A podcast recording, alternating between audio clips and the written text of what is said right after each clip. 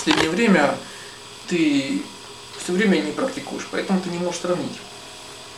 Ну, как любой обычный человек, когда если только все время одно состояние ума, тогда в самом деле возникает вопрос, а как определить, различить и так далее. Только лишь на интеллектуальном уровне вопрос. Определить и можно как угодно и сформулировать это, но это одно и то же состояние ума, как бы его по-разному не называть. Когда же человек практикует, то у него появляется другое состояние ума, не то, которое бывает у обычных людей. И тогда он э, эту разницу он уже чувствует. Тогда проблема не заключается, например, как это определить. То есть такой проблемы не существует, потому что человек ясно видит разницу между одним и другим. Ну, в дзен поэтому часто именно это так и формулируют. То есть человек, который пьет, знает сам, горячая вода или холодная. То есть до тех пор, скажем, пока человек не пьет воду, то, безусловно, у него, например, возникает вопрос, а как определить, горячая эта вода будет, холодная. Но человек, например, который пьет, ему не надо задавать себе такой вопрос, чтобы определить, что, например, он пьет сейчас кипяток или где такой, такой проблемы не возникает. Кто не практикует, у того ничего и не происходит. Да, поэтому возникает тогда проблема, связанная, как определить, то есть то это или не то. Отсюда и возникает эта проблема определения. Когда человек практикует, такой проблемы нет. А это также очевидно, как, например, когда человек пьет кипяток ему не надо спрашивать себя или говорить другим, что я пью кипяток.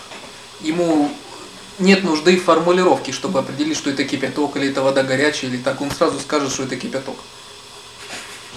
И поэтому проблема возникает только тогда, когда не с чем сравнить. То же самое поэтому, когда, например, людям обычным описывается там состояние контроля, например, или состояние медитации – они могут пытаться лишь с интеллектуальной точки зрения понять, что это такое. Но опять же, понять на самом деле, что это такое, осознать, они не могут, потому что им не с чем это сравнить. И поэтому у них, э, когда вот это просто человек обычный или, например, начинающий практикующий, он приходит часто и спрашивает, вот это, скажем, состояние медитации или не состояние медитации. Потому что он еще не практикует по-настоящему а его ум остается на уровне еще обычного человека, и возникает эта проблема. Потому что его ум, он еще такой же, ему не с чем сравнить. Он не знает, каково же оно бывает, контроль ума, и поэтому он может лишь с интеллектуальной точки зрения сравнить, больше не с чем. У него нет больше других критериев контроля. Ну, например, человек, который живет только лишь постоянно в одном и том же городе, селе, и так, стране и так далее – он, он видит вокруг себя там обстановку, людей, культуру и так далее. И он там может выбирать, там это лучше или это хуже, но, скажем, ну вот как его город плохой или хороший. Он может, ну, чем он там грязнее или чище, или люди добрее или злее. Он может сравнить только лишь тогда, когда поедет в другой город. До тех пор он может много раз себе задавать вопрос, вот как мой город хороший или плохой, но он не может этого знать сам для себя, пока он не поедет в другой, только лишь тогда он это может сравнить. До тех пор ему будут другие рассказывать, говорить, что, например, вот тот город там он намного лучше, там, например, за границей намного лучше, там, или Москва там намного красивее, чем твой город. Но у такого человека не будет определенности, но пока он, например, сам не съездит и не увидит это. Вот когда уже есть с чем сравнить, тогда даже вопрос, вот, например, что то это или не то, или там плохо это или хорошо, он не возникает. Для человека это очевидно. Пока такого сравнения нет, то ну, он, может, он не может сравнить. Если у меня слишком много состояний, чем сравнивать, и где конкретно то, а которое не то. Вот отсюда и возникает проблема, что эти все состояния это лишь то, что относится к уровню обычного человека. Я никогда это не испытывала, когда было до практики. Никакого... Это не имеет значения. Это все, что относится к состоянию ума обычного человека. Все, что это так называемое состояние, то, что этим называется, это неправильное употребление термина. Я, когда употребляю состояние, когда описывается в текстах, имеется в виду совсем другое определение. То же самое, как вот, ну вот там э, рассказывал там вот один человек, вот он когда приезжал в Москву, он живет там в Дании, вот ему там его друг говорит, что вот Москва сейчас строится, полно там фирменных магазинов, там современные улицы, евроремонты. Ну вот он ему долго описывал Гришу, как он сейчас хорошо в Москве. И вот тот его пригласил в гости к себе в Копенгаген. А тут он съездил и он больше не срал. он не говорил, что все хорошо. Ну, то есть, когда он съездил, он понял, в чем разница. То есть, не нужно было даже обсуждать. То есть, он, он больше уже не спать. То есть, э, ну, это, скажем, контраст не только на чуть-чуть больше, он настолько разителен, это другой порядок. Поэтому он больше не говорил, хорошо. Точно так же и здесь? Да. Поэтому то, что когда ты описываешь о состояниях и многие другие, это больше эмоций. Это то, что я называю временным успокоением ума. Когда на какое-то время ум успокаивается. Но в целом, большую часть дня, состояние ума, оно не таково, оно не так контролируемо. И получается, даже если один день какой-то, даже целый день или несколько дней, человек чувствует себя иначе, чем обычно, но в целом его восприятие не изменилось. Поэтому это не то, что обычно называют в текстах состояниями. И поэтому вот та сосредоточенность даже чуть больше, чем обычно, которая ощущается, это, скажем так, это еще тоже состояние ума, это еще не другой порядок.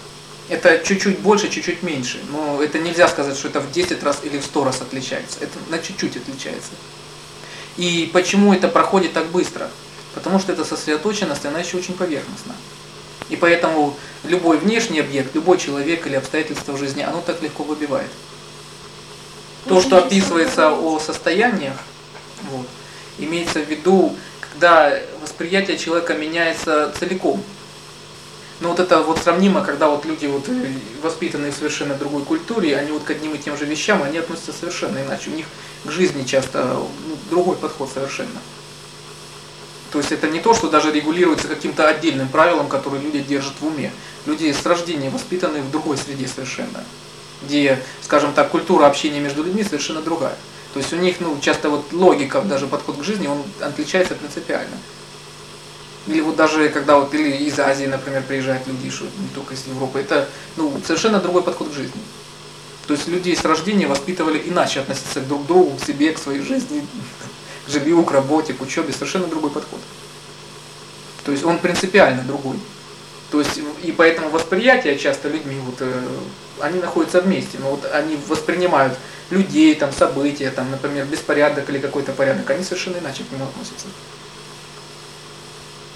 Вот то же самое, поэтому то, что называется состояниями, это когда, скажем, качество ума, оно совершенно другое.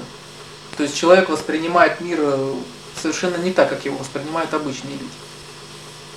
То есть э, здесь идет вопрос не о степени, то есть там чуть лучше или чуть хуже, а когда оно совершенно другое, когда сам подход другой. И вот это же вызывает такую неадекватную реакцию тогда в людях, потому что они видят, что практикующий, он поступает не так, как они. Они даже не могут сказать, что вот он там такой-то или такой-то, им вообще непонятно. То есть, ну, логика другая. Ну, ценности у человека, вот, ради чего он поступает, они другие. Поэтому вот э, логика, например, человека, который еще закован в рамки своего эго, одна. Человека, который отрешен свое, от своего эго, ценности в жизни другие, цели другие, и поэтому они ведут себя так иначе. Когда там у человека есть одно хобби, например, а у другого другое. Разница просто в степени, в окраске. Но каждый как бы стремится стяжать для себя. Один просто стремится стяжать, там, например, научную степень, другой там хочет обеспечить своего ребенка, третий хочет собрать себе коллекцию марок, кто-то еще. Это разница в степени, но эти люди одинаковые.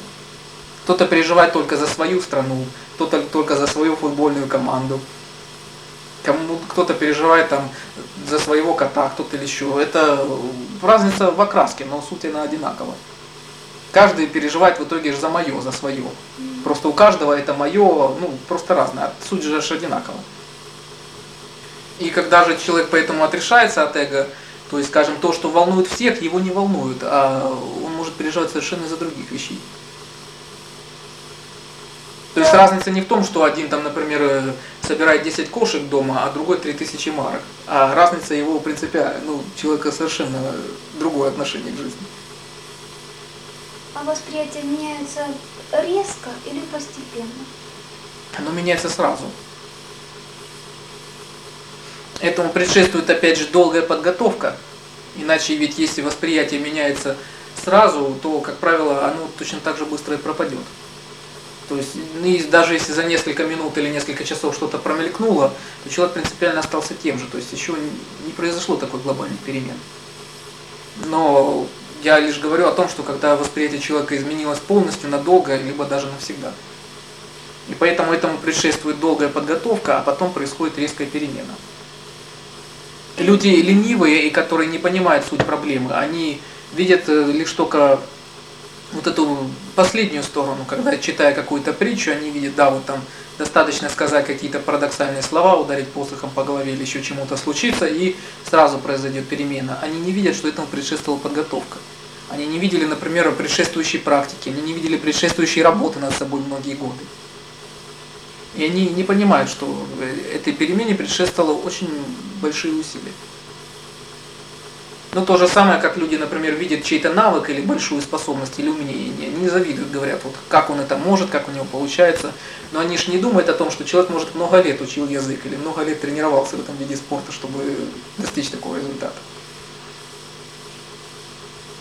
Или как актер выступает на сцене. Если бы эти люди поделились, говоря, вот сколько они дней и лет тренировались, чтобы это сделать, чтобы это показать, то многим, возможно, не так бы этому удивлялись. Вот в этом отличается разница. Поэтому те люди, которые встают на путь, они говорят вот о своем, вот здесь можно употребить состоянии ума, как о другом.